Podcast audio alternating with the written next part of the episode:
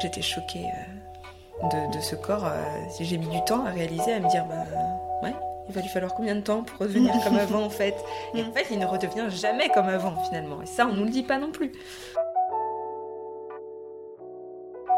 Je ne sais pas vous, mais moi je n'en peux plus de lire et d'entendre partout qu'à la fin du confinement, les femmes seront obèses, mal coiffées et auront besoin d'un bon tour chez l'esthéticienne.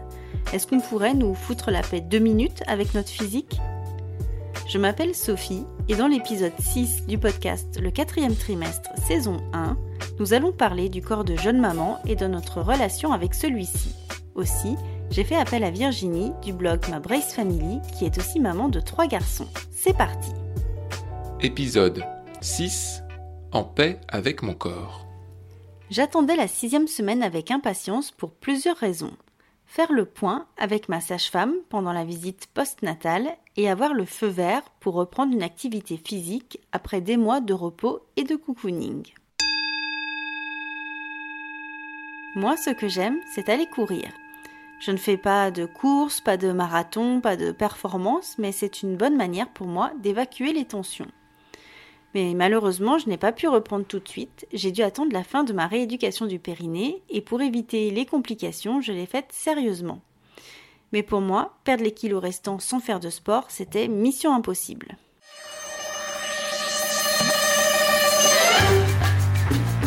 Et à partir de là, j'ai commencé à être un peu énervée. Il faut dire que dès la deuxième semaine après mon accouchement, on me demandait déjà si j'avais perdu tous les kilos de ma grossesse et on me faisait remarquer que j'avais des cheveux blancs. Le physique, cette préoccupation majeure de nos sociétés, même après avoir accompli le miracle de donner la vie. C'est l'histoire de la vie. J'ai toujours eu une relation compliquée avec mon corps. J'ai fait 48 kilos, j'en ai fait 79 et aussi entre les deux, mais à aucun moment je n'ai été satisfaite. Alors aujourd'hui, j'ai décidé de me laisser un peu de répit et j'espère que vous en ferez autant. Virginie est maman de trois enfants. Si à la base elle se destinait à une carrière sportive, elle a dû revoir ses plans à la suite de la naissance de son grand. Sur son blog, Ma Brace Family, elle écrit Trop petite, trop maigre, trop plate, trop moche, trop brune, trop poilue, trop timide, trop nulle. J'ai l'impression d'être née avec bien plus de complexes que d'amour propre. Il lui aura donc fallu trois grossesses pour apprendre à accepter son nouveau corps, son corps de maman. Voici ces mots, toujours extraits de son blog. Je suis bien plus tolérante envers moi-même depuis l'arrivée de mon fils aîné. Avec cette troisième grossesse, je crois que j'arrive à l'apogée de mon acceptation. Je n'en suis plus à une vergeture près je suis allée la rencontrer chez elle, tout près de Vannes, en Bretagne. Je précise bien évidemment que l'épisode a été enregistré avant le confinement. Et contrairement à ce qu'elle pense, ce que j'ai vu, c'est une très jolie maman, pleine d'humour, de tolérance et de bienveillance. Quand est-ce que tu as créé ton blog et euh, pourquoi au final? Alors j'ai ouvert mon blog, euh, alors de mémoire ça va être en 2014. Euh, je l'ai, alors je l'ai ouvert parce que euh, j'ai eu un souci euh, après la naissance de mon premier fils en fait au moment de la rééducation du périnée on a découvert que j'étais mal formée j'avais depuis la naissance en fait la vessie et l'utérus qui étaient emmêlés. Et quand j'ai voulu faire ma rééducation j'avais des muscles en fait qui étaient censés soutenir ma vessie en gros. On s'est rendu compte que j'arrivais pas à les contracter. Donc ma sage-femme a trouvé le souci de la malformation, on m'a fait remettre en place avec un ostéo. Et euh, là, il s'est posé un autre problème, c'est que les muscles les muscles qui maintenaient ma vessie n'ayant jamais fonctionné durant 25 ans, ils n'étaient pas du tout musclés. Et à chaque effort, euh, ma vessie et mon utérus se percutaient l'un l'autre. Et donc, il y avait un risque d'abîmer mon utérus et de ne pas avoir d'autres enfants à terme. Ça, c'est quelque chose dont on ne s'était pas du tout rendu compte euh, pendant ta grossesse, en du fait. Tout. Du tout, du tout. En fait, on s'en est. Enfin, moi, j'ai commencé à cerner le problème euh, juste après l'accouchement, 24 heures après, quand ils sont venus palper pour voir si mon utérus se reprenait sa taille et tout ça. Mmh. J'étais du bas du ventre. Moi, ça a toujours été normal pour moi quand j'avais la vessie mm. pleine. Et eux, ils me disaient, oh, c'est bizarre, c'est bizarre. Je leur disais, mais non, j'ai juste pas été aux toilettes encore, ma vessie est pleine. Ils me disaient, non, mais c'est pas votre vessie, là, c'est votre utérus, il est gonflé. Et je leur disais, non, là où vous appuyez, c'est ma vessie. Si vous appuyez plus, je vais finir par me faire pipi dessus, quoi. Donc, euh, mm. Et eux, ils ne voulaient pas entendre. Et euh, je me suis dit, il y a un souci, enfin voilà. Je me suis pas inquiétée en fait. Et quand ma ouais, parce que toi, en fait, ça a toujours été comme ça. Ouais, j'ai toujours été, j'ai toujours fonctionné comme ça. Donc c'était des sensations auxquelles j'étais habituée. voilà, il y a pas eu de souci. Et pendant la grossesse, en fait, en fin de compte, l'utérus a grossi, la vessie s'est déplacée, mais un peu comme tous les organes. Donc en fin de compte, ça se place un peu où ça peut. Et je pense pas que ça ait posé de problème à aucun moment. Pas particulièrement, ouais. Non, elle n'était pas devant, en plus elle était euh, au-dessus. Donc en fin de compte, pour les échographies, ça ne posait pas de problème. Mmh. Euh, donc voilà, on ne s'en est pas rendu compte avant. Et le souci, c'est que moi, je me destinais à une carrière sportive. Euh, j'étais mmh. partie pour reprendre mes études pour devenir prof de fitness. Et donc, on m'a interdit, suite à ce, truc, on m'a interdit tout port de charge, tout effort physique et tout ça. Donc, en fait, c'était où je choisissais ma carrière et je prenais le risque de ne pas avoir d'autres enfants que mon grand, mmh. ou euh, je stoppais tout et euh, je faisais une longue rééducation avec un kiné et tout ça pour essayer de limiter les dégâts. Donc voilà. Donc j'ai opté pour la version euh, limiter les dégâts. et euh, le problème c'est que j'ai pas rencontré beaucoup de soutien autour de moi, euh, ni de ma famille, ni rien. C'était très compliqué de gérer ça. On comprenait pas le mal-être que je ressentais entre guillemets de devoir faire un choix entre avoir des enfants ou avoir une carrière et tout ça. C'était très mm. compliqué. Sans compter que mon, grand était assez petit. Enfin, c'était pas quelque chose. Je m'étais pas projetée d'avoir ce choix à faire tout de suite. Non, c'est quelque chose auquel tu t'attendais pas du tout. Pas du tout. Et donc du coup, euh, j'ai eu besoin d'extérioriser, d'écrire et tout ça. Et donc j'ai ouvert mon blog comme ça. Et en fait, en partageant, au début c'était juste moi pour écrire. Euh, mmh. Voilà. Ça te faisait du bien en fait. Voilà, je libérais, je faisais même pas attention de regarder s'il y avait des gens qui lisaient ou quoi que ce soit. D'ailleurs, j'avais pas de réseaux sociaux du tout, euh, c'était que mon blog. c'était un peu mon jardin secret. Mmh. Et puis, euh, et puis au fur et à mesure, ça a grossi, il y a de plus en plus de monde qui est venu lire. Euh, et puis voilà, après j'ai ouvert des réseaux sociaux associés euh, que j'ai mis beaucoup beaucoup de temps à développer parce qu'en fait c'était pas primordial pour moi, c'était pas ça. Moi, c'était de partager au travers du blog. Et après, je me suis rendu compte que bah, y a beaucoup de gens en fait qui n'allaient pas forcément sur le blog, enfin qui y allaient mais par les réseaux sociaux. Donc voilà, c'est venu mhm. après. Du toi sur ton blog, tu parles beaucoup, je trouve, de, de l'acceptation de soi, de de bienveillance C'est quelque chose qui est important pour toi? C'est très important euh, dans le sens où j'ai eu euh, une vie euh, pas facile, on va dire, en tant qu'enfant. J'ai eu un parent violent, donc voilà, c'était, il n'y avait pas forcément de la bienveillance tous les jours à la maison. Mm. Donc c'est extrêmement important pour moi en tant que maman d'apporter cette bienveillance auprès de mes enfants, même si c'est difficile. Hein, c'est un travail de tous les jours. Mm. Mais pour être bienveillant avec les autres, il faut être bienveillant avec soi-même. Et pour moi, c'était ça. Je l'ai compris, mais je l'ai compris assez tard. Hein. Je l'ai compris après la naissance de mon deuxième, que pour réussir à être vraiment euh, pleinement la maman que je voulais être, il fallait d'abord que j'accepte aussi la, enfin, celle que j'étais et pouvoir travailler dessus, mm. mais aussi accepter mes défauts. On n'est pas parfait, on ne peut pas être parfait, il faut savoir où sont ses limites. Et mm. pour moi, c'était là le début du chemin pour, euh, pour mm. être une meilleure maman pour eux et puis une meilleure personne tout court euh, envers moi-même. quoi. Mm-hmm. Du coup, pour toi, enfin déjà, après tes accouchements, comment ça peut être différent pour chaque accouchement, tu peux avoir une réponse différente euh, pour les trois. Est-ce que euh, quelle était ta perception de ton corps? Alors après le premier, j'étais extrêmement choquée euh, parce que je trouve que ça reste un sujet extrêmement tabou. On n'en parle mm. pas du tout du corps de la femme juste après l'accouchement et les semaines qui suivent. On reste... En fait, on n'en parle pas comme si c'était pas important en fait. Je sais pas si toi ça t'as ce ressenti là. Moi j'ai l'impression qu'il faut pas le dire en fait. Mm. J'ai l'impression qu'il faut pas le dire, sinon on ferait pas de bébé. Mais je pense que malgré tout, euh, si on en fait un deuxième et un troisième, c'est que ça pose pas de problème. Mm. C'est pas ça le plus grave, quoi. Non, quand il est mon premier né, euh, j'ai été très choquée du ventre qui est resté euh, gonflé et gros et flasque, tel une, je dirais un mat... j'appelais ça mon matelas à eau, mm. où on appuyait d'un côté et ça faisait comme des ondes. Enfin bref. C'est vrai que c'est une sensation hyper particulière quand il y a une sensation de vide, mais il y a aussi une sensation d'espèce de, pesanteur bizarre. Enfin, mm. Et moi, j'étais hyper choquée de ça. Je me suis dit, il y a un problème, je ne suis pas normale, mon corps ne redevient pas plat. Que se passe-t-il? Mm. Le bébé est dehors, pourquoi est-ce que je suis encore comme ça? Mm. Donc, euh, donc il y a eu ça. J'étais très choquée après le premier, après le deuxième, beaucoup moins. D'autant plus que j'ai eu un accouchement assez rapide. Donc. Euh, bah, ça s'en est suivi. Enfin, l'utérus s'est résorbé aussi très rapidement, tout ça. Donc voilà. Mm. Et puis bon, pour le troisième, euh, je savais complètement à quoi m'attendre. Donc euh, j'ai dit, mm-hmm. il n'y avait plus de choc. Mm. Euh, d'ailleurs, à la maternité, pour mon premier, j'avais pris un jean, pleine d'espoir. Je ne sais pas pourquoi j'avais pris un jean. Toi, tu croyais que tu allais sortir de maternité Ben, je pensais, franchement, je pensais que j'avais, j'allais pas, j'allais pas garder ce ventre comme ça. Enfin, je, je m'étais pas imaginé qu'il allait rester comme ça. En gros. Euh, par contre, euh, pour le troisième, bah, j'avais que des pantalons souples. hein. voilà, je m'étais pas fait de film. J'avais des tuniques, des leggings, euh, que du, du confortable. Mm. Voilà, on se fait pas de, on se fait plus de film après.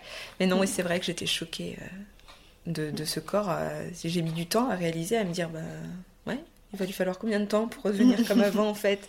Et en fait, il ne redevient jamais comme avant finalement. Et ça, on nous le dit pas non plus. Mm. Toi aujourd'hui, euh, donc tu as accouché il y a six mois à peu près. Ouais. Euh, quelle relation tu as avec ton corps? Aujourd'hui, euh, alors aujourd'hui, aujourd'hui, euh, vendredi, c'est difficile parce que j'ai perdu beaucoup de poids et plus qu'il n'en aurait fallu. Alors après, c'est lié à mon métabolisme, c'est comme ça. Euh, ça me fait ça aussi après ma deuxième grossesse. C'est-à-dire que normalement, je fais 50 kilos, c'est mon poids de forme, et là, je suis rendue à 47. Euh, ce qui va avec, c'est de la fatigue, ça peut être aussi des, une baisse de lactation dans mon allaitement, des choses comme ça. Donc, ce sont des choses qui me préoccupent. D'accord. Donc, voilà. ouais. Donc la, la relation aujourd'hui, euh, voilà, vendredi, elle est pas simple parce que ce matin je me suis pesée que j'ai vu que j'avais perdu du poids. Mais en soi, sinon, euh, si on parle de ma, de la relation que j'ai avec mon corps euh, globalement, elle est bonne. Elle est bonne. Mm. Je suis reconnaissante de mon corps. De, Mm. la- il m'a permis d'avoir mes trois enfants.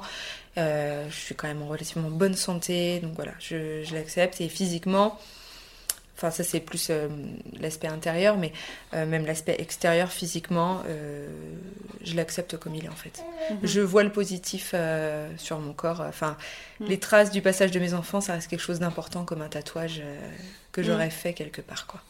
Et justement, il y a beaucoup de, de jeunes mamans souvent qui s'inquiètent de se dire je retrouverai jamais mon corps d'avant. Et comme tu disais, on le retrouve euh, jamais, jamais totalement, Non, quoi. Même non. si on perd ses kilos, même si. Euh, Ça, pour moi, alors, pour moi, ça redevient pas. On ne peut pas redevenir comme avant. Euh, et c'est malheureusement l'image que la société, je trouve, nous donne, c'est que on accouche et hop, trois semaines après, bam bam, et encore pour certaines, c'est même plus tôt que ça, on Mm. est de nouveau en bikini sur la plage et tout ça. Mais non, il y a, il y a un- une très bonne phrase qui dit 9 mois pour faire un bébé, 9 mois pour se remettre, et c'est pas faux. Mm. Il faut, faut vraiment laisser le temps au corps de se remettre. Et pour moi, il redeviendra jamais comme avant. Les, enfin, je parle vraiment du, comment dire, euh, des abdos, des choses comme ça, musculairement parlant, ça a subi quoi. Mm. On peut pas euh, porter des kilos euh, sans que le dos soit impacté, sans que les muscles soient impactés. À un moment donné, voilà, le corps il a Mm. pris un coup. C'est un coup pour lui. euh, c'est pas une maladie la grossesse, mais ça reste quand même impactant pour le corps. Mm. Même si on re- reparaît physiquement comme avant, le corps lui il a quand même subi cette onde de choc. euh, qu'est la, la grossesse et l'accouchement. Du coup, toi, euh, maintenant, tu peux faire du sport à moins Oui. grande échelle qu'avant, mais Si, euh, si, j'ai pu reprendre puisque du Mm. coup, euh, quand euh, j'ai eu mon deuxième, du coup, ma sage-femme m'a dit on va voir parce que euh, cette malformation, euh, c'est tout l'un ou tout l'autre. Soit on la remet en place, ça va bien, soit ça saute et ça se remet comme c'était avant. D'accord. ouais. Donc euh, voilà, et euh, j'étais une grande, grande sportive avant d'avoir mes enfants, donc euh, voilà, j'avais envie de reprendre le sport. Et après mon deuxième, du coup, à la rééducation, on a vu que c'était intact, ça n'avait pas bougé, que tout était bien, que les, toute la rééducation que j'avais faite était bonne, et Mm. tout ça. Donc j'ai repris le sport beaucoup moins intensivement que dans ma jeunesse, parce que j'ai moins le temps aussi, et que trois enfants, c'est du sport. Mais tu fais j'ai un autre sport maintenant. quoi. Ouais, je, oui, voilà, c'est un autre sport, courir après des petites crapouilles, voilà. Les allers-retours dans l'escalier pour les lessives, monter le linge, descendre le linge, euh, voilà, c'est un bien, autre c'est- sport. Ça fait bien travailler les fessiers. Exactement, hein. c'est le secret de Beyoncé. non mais c'est vrai, les allers-retours dans le salon pour les endormir aussi, c'est pas mal. Ça fait les cuisses. Du coup, tu arrives quand même à faire euh, d'autres sports ou euh, qu'est-ce que tu fais toi pour te maintenir en forme quoi? Alors, quand, alors quand il fait beau, je vais marcher avec la poussette, j'essaie de faire de la marche rapide. Bah, là, parce que j'ai un tout petit, alors là c'est vraiment parce que j'ai un petit 6 mois. Donc là j'ai Mm. fait ça par exemple hier, on est, on est allé faire une promenade. Mm. Euh, quand je l'avais pas encore, quand j'avais mes grands, on allait souvent faire des promenades à vélo, euh, de la marche. Enfin voilà, on se fait du, du sport, sport en en famille. famille. Mm. Sinon, ce que je fais aussi, euh, c'est de mettre les jeux sur la console de jeux vidéo comme Just Dance, des trucs de danse. Pour se bouger, on se bouge en famille. Des fois, je bouge toute seule. Quand ils ne sont pas motivés, je le fais toute seule, mais c'est pas grave. Je suis dans mon salon, personne me voit. Et euh, sinon, je fais un peu de yoga aussi. Je faisais du, j'ai fait du yoga entre mon deuxième et mon troisième, donc j'ai gardé certaines choses. Et quand je sens, ouais. par exemple, que le dos tire ou quoi, je fais des séances de yoga. D'accord. Donc voilà. C'est que c'est du ponctuel et euh, c'est vraiment euh, quand il y a besoin, quand je comment dire, Quand je fais, enfin avant je faisais de la course à pied aussi. Et du coup des fois il y a une course qui me tente. Donc quand c'est comme ça je m'inscris et ponctuellement je m'entraîne pour cette course. Et Mhm. voilà. C'est pas du régulier. C'est plus du ponctuel. Quand je ressens le besoin aussi d'évacuer euh, euh, voilà. Ou Et t'as que- pas eu de soucis pour reprendre euh, la course à pied? Oh, je vais pas dire que je ressemblais pas à une grosse fraise bien mûre après avoir couru deux kilomètres euh, bien essoufflée euh, voilà mais euh, si si non j'ai- galéré quand j'ai repris j'ai galéré Je sais pas si toi ça t'a fait cette sensation-là, euh, tu sais, après l'accouchement, d'avoir l'impression d'être vraiment pff, un chamallow, quoi. ah ouais tu es toute molle tu Ouais. perds tout bah oui oui oui non, mais- Ça, moi non plus, je m'y attendais pas. Bah non, c'est. non, c'est compliqué, ouais. Enfin. C'est comme. euh, Enfin, je sais pas si t'as porté ça pendant ta grossesse, une ceinture au niveau du, du bassin. Non. T'as pas eu ça? Ça, c'est super. Si t'as un, t'as un autre bébé, Mm. euh, c'est une ceinture qui s'appelle Physiomat. Donc, tu as les élastiques, tu la scratches, et après, Mm. t'as deux autres bandes à revenir scratcher dessus. D'accord. Parce que pendant ta grossesse, comme euh, t'as tout ton poids qui est devant et tout, ça tire beaucoup. Tu Mhm. perds énormément en fait en tonicité dans le dos euh, et dans le haut ouais. du corps. Et donc du coup, le fait de mettre ça, comme ça maintient ton bassin, en fait, ça apporte un maintien supplémentaire à ton ventre, ça permet de te redresser et tu retrouves vachement de tonus dans le, au niveau du haut, des épaules et tout ça. D'accord, ouais. Et donc euh, c'est hyper, euh, d'une part c'est plus confortable Mhm. et après la- l'accouchement en fait on te conseille de la porter pour resserrer le bassin mais aussi pour continuer à t'apporter cette espèce de tonus Ouais. pour te sentir moins chamallow. Pour euh, te redresser un peu, Ouais, quoi. bah oui, parce que t'as. Enfin, je sais pas à quel point tu en étais, mais moi j'ai énormément souffert sur la dernière grossesse. J'avais pris euh, 13 kilos, mais tout était dans mon ventre. Donc à la Mm. fin, je marchais, j'étais hyper cambrée pour, pour contrebalancer. Mm. Quand j'ai accouché, j'ai l'impression que ma colonne vertébrale, elle a fait un espèce de. S'est toute défaite. J'avais une colonne vertébrale Ikea en kit. Du coup, toi, est-ce que, hum, tu sais, tout à l'heure, tu parlais de, hum, notre culture, enfin, de la société qui, qui nous dit qu'il faut perdre ses kilos rapidement, retrouver euh, sa vie, machin.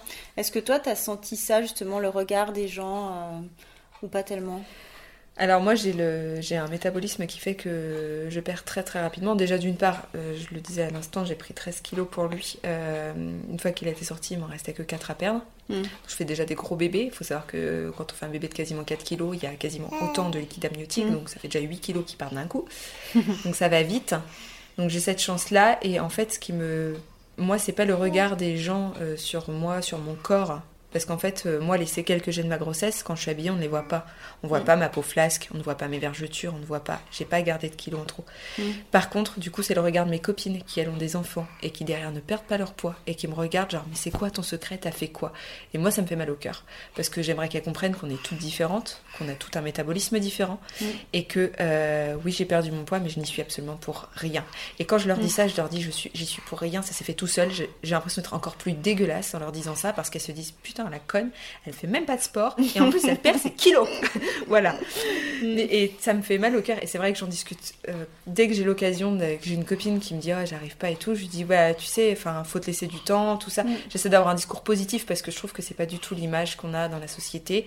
C'est vrai Mm, qu'il faut. Pas du tout, hein. Mm. C'est mais c'est même pas l'image forcément de la jeune maman, c'est l'image de la femme tout court. Il faut qu'on soit euh, efficace partout, il faut qu'on soit des bonnes mères, des bonnes femmes, des bonnes épouses, des bonnes maîtresses de maison, des bonnes employées. Il faut Mm. qu'on soit bonne partout, on n'a pas le choix.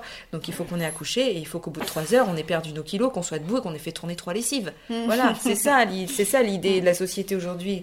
Un jour, on a demandé, nous, on a demandé l'égalité. Euh, l'égalité, euh, on a juste eu le droit de faire la, la même chose que les hommes, mais eux, ils n'ont pas récupéré le droit de faire la même chose que nous, quoi. Mm, mm. Donc à un moment donné, c'est là aussi la difficulté. Euh, je te disais, l'image, c'est les gens ont une image erronée du corps post-accouchement, en fait. Mm. Donc c'est pas l'image que les gens ont en me regardant, c'est plutôt justement l'image générale dans la tête des gens. Mm. C'est ça qui me dérange plus. Ouais, toi, en fait, vu que c'est pas forcément visible, Ouais. C'est plus le côté, euh, les gens se disent, elles doivent se, elles doivent se priver, elles doivent Ouais. faire... euh, Oui, les gens pensent que. je- Enfin. Le pire, je pense que c'est qu'ils pensent que je veux pas donner mon secret. Je n'ai pas de secret. Je n'ai absolument pas de secret. Le secret, c'est qu'il n'y a pas de secret. Non, le secret, c'est que je fais euh, facilement 4 km par jour dans mon salon pour endormir mon bébé. Voilà. c'est le seul secret que j'ai.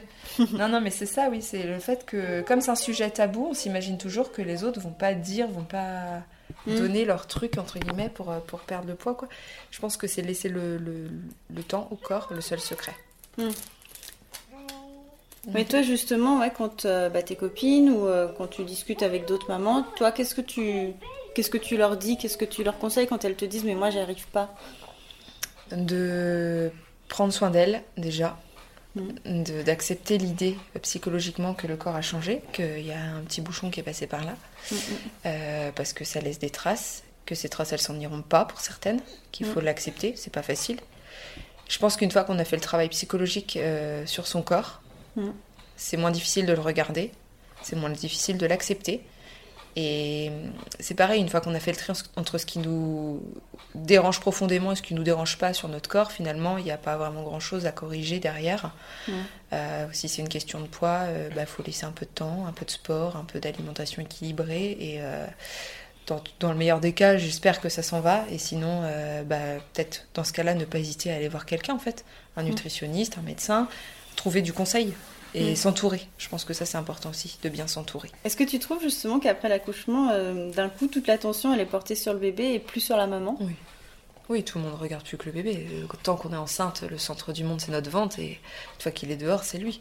Mm. Après, c'est notre centre du monde aussi, mais c'est vrai que bah, ça peut être difficile. Euh, ça peut être difficile en fait de voir euh, tout le monde se détourner. Nous on se sent pas bien dans notre corps, des fois on se sent pas bien dans notre tête. Hein. Le baby blues, euh, c'est pas un mythe. Hein. Donc voilà, on se sent parfois seul, même quand on est entouré. Je crois que ça c'est ce qu'il y a de pire quand on est entouré et qu'on se sent seul. Euh, et tout le monde, tout le monde se tourne vers le bébé, n'en a que pour le bébé. Et nous on est à côté, on crie, on, crie de tout notre corps que ça ne va pas et personne ne voit en fait. Enfin, mm. c'est difficile, c'est mm, mm. difficile à vivre. Combien de temps ça t'a pris à peu près pour pour retrouver un un petit semblant de forme, je dirais. Euh, après mon premier, je vais dire. Euh, ouais, je vais. Ouais, entre 8-9 mois, je dirais 8 et 10 mois, on va dire ça. Ouais, c'est quand même long quand il mm. réfléchit. Ouais. Mm. Pour mon deuxième, euh, j'ai été un peu trop barbare avec mon corps. j'ai voulu reprendre au bout de 3 mois du sport, enfin du sport. J'ai participé à une course dans la boue avec des obstacles. je l'ai senti passer, clairement, je l'ai senti mm. passer. Et euh, j'avais fait, je venais de finir ma rééducation euh, du périnée, donc euh, je me suis dit bah c'est bon, tu peux y aller. Mm. Non, pas de souci. Non, clairement non. Moi. Et donc c'était voilà, c'était trop tôt, je dirais six mois pour le deuxième et pour pour le troisième.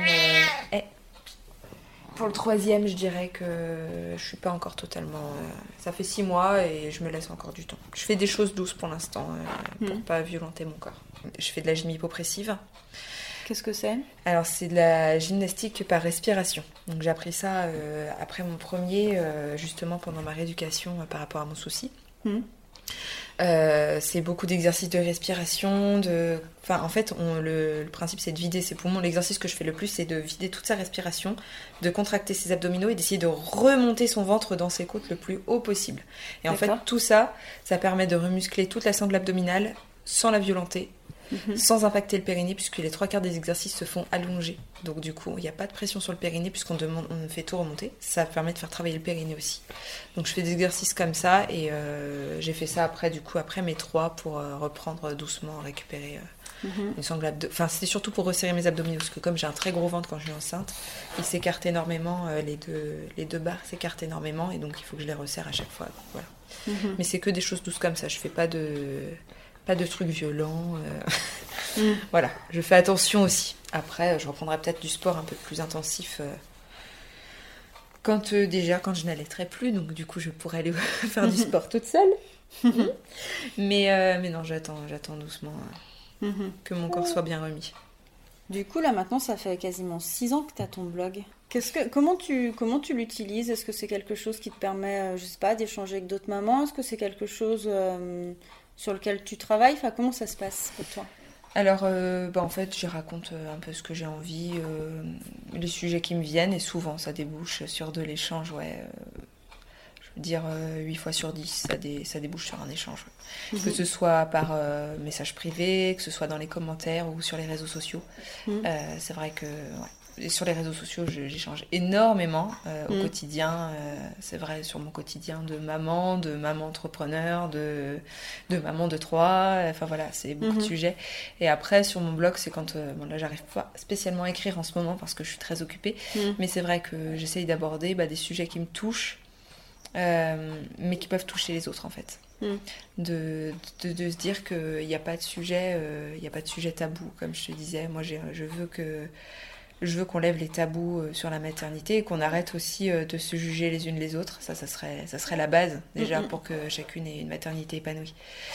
Ça serait bien, mais euh, voilà. Donc moi, c'est mon petit travail du quotidien. Voilà, c'est d'essayer de, Mm. de, de lever des, de lever des tabous, de d'arrêter qu'il y ait des secrets autour de cette maternité.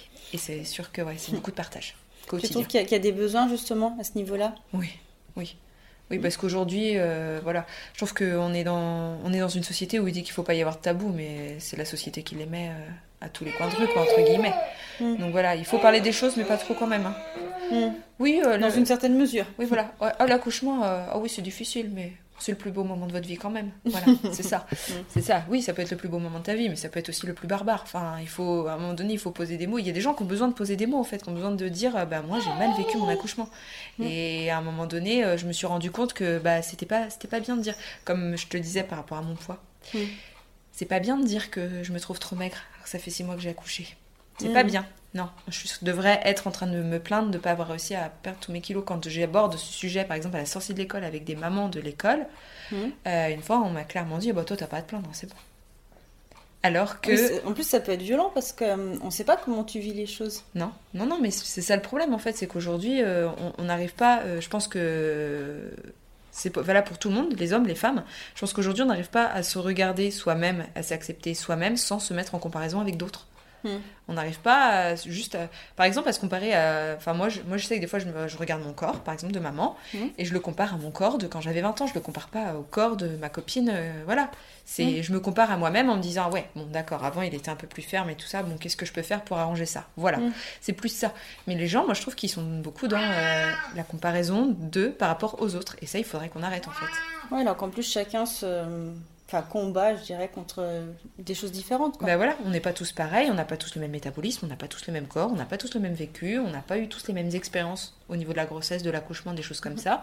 Mais on n'a pas eu tous les- des accidents de la vie. Enfin, je veux dire, euh, c'est. Et voilà, pour moi, c'est ça. Enfin, c'est très compliqué la société dans laquelle on est où euh, il faut tout dire, mais il faut pas vraiment dire. Mhm. Si on dit trop, c'est pas bien vu. Justement, le fait d'être euh, très mince, tu trouves que c'est quelque chose dont on dont on parle pas? Parce qu'on parle beaucoup du fait d'être bienveillant envers les personnes euh, qui sont en surpoids, ce genre de choses, mais l'inverse, c'est pas forcément vrai.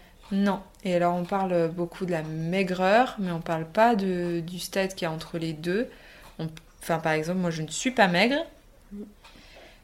Je suis très mince et trop mince à mon goût. Et en fait, c'est mal vu de dire qu'on aimerait avoir 3 kilos de plus. D'accord, ouais. C'est très mal vu. euh. Enfin, les gens, comme la plupart des. On, parle, c'est vrai, de l'obésité, on parle des gens qui sont mal dans leur corps parce qu'ils ont des kilos à perdre, on parle pas de ceux qui sont mal dans leur corps parce qu'il en manque de 3 kilos. On parle pas des désagréments que ça, ça met à côté, euh, la perte de cheveux, la fatigue, euh, le teint interne. Enfin, je parle pour moi en tant que femme. C'est Mhm. des choses, voilà, c'est compliqué. Euh, voilà, c'est des choses dont on parle pas parce que parce que il faut pas parce que parce que dans la société. euh, L'important, c'est ceux qui ont du poids à perdre. Il faut être respectueux envers eux, donc il faut se taire et ne pas dire qu'on aimerait prendre 3 kilos de plus. Mhm. Voilà. Du coup, c'est de ça que on parlait au tout début, le fait d'être bienveillant Ouais. avec tout le monde, quoi. Bah, ce serait bien. ça serait un monde parfait, un monde de bisounours, où chacun regarderait les autres en se disant, euh, voilà, et sans jugement, et T'es très bien comme tu es. c'est pas évident. C'est pas évident. Mais bon, après, moi, je le fais euh, avec. euh, alors, je suis pas, je suis pas parfaite, hein, loin de là. Ça m'arrive des fois de me dire. euh, Oh là là, enfin voilà, de, de- de dire à une de mes copines, bah, t'as l'air fatiguée aujourd'hui, ou des choses comme ça, de, de juger finalement sans savoir. Elle a peut-être passé une nuit pourrie avec son gamin, ou euh, voilà. Mm. Dire, oh, bah, t'as une petite mine aujourd'hui, ou voilà. Mais après, quand ça m'arrive, j'essaie de me reprendre tout de suite en me, dis- en me disant, bah, ça va pas, qu'est-ce qui se passe? Raconte-moi s'il y a un souci, si je peux t'aider ou quoi. Je suis comme tout le monde, je suis pas sans faille. Mais c'est vrai que j'essaie énormément, avant de parler, de réfléchir et de, de rester en retrait et de dire, bah, juge pas, quoi. Peut-être qu'elle est fatiguée, peut-être qu'elle a eu une nuit de merde. Mm. Voilà, peut-être qu'aujourd'hui elle est pas de bon poil, mais euh, va savoir, ça se trouve, elle a dormi se que. elle a- chose, voilà, quoi. voilà, Mm. c'est ça. Mais ça, les gens, ils regardent pas au-delà de ça. J'ai encore euh, la preuve ce matin sur mon Instagram où j'ai reçu euh, des messages. Euh, où hier j'ai parlé de mes six mois d'allaitement avec euh, mon dernier, où j'ai dit que bah, la diversification est- se fait difficilement parce qu'il n'a pas trop d'attrait pour les purées. Ma pédiatre m'a conseillé de donner la purée en début de repas parce que c'est le moment où il a faim. Donc, Mhm. ça va, il va préférer, euh, enfin, il va avoir envie de manger. Donc, du coup, le fait de goûter quelque chose, ça sera plus intéressant pour lui à ce moment-là. Et où j'ai reçu des messages me disant Oh là là, mais c'est le lait en priorité. Là là. là. Des gens qui ne me suivent pas sur Instagram, qui ne savent pas que ma pédiatre est conseillère en lactation. Donc, bien évidemment, elle ne remettra pas en cause mon allaitement. Qui ne savent pas que, du coup, ils n'aiment pas trop les purées parce que j'en parle depuis 4 jours. Mais comme ces gens ne me suivent pas, voilà. Mais ça ne les empêche pas de venir donner leur avis. Parce que tout le monde a un avis sur tout le monde. Et voilà, c'est ça. Et tu devrais faire ci, et tu devrais faire ça, et tu devrais pas faire ci, tu devrais pas faire ça. Mm. T'es sûr qu'il est bien comme ci Attention, fais ça comme ça. Mm. J'avais, quand j'ai accouché de mon premier, je me suis sentie, euh, en tant que maman, je me suis sentie comme dans un océan plein de requins.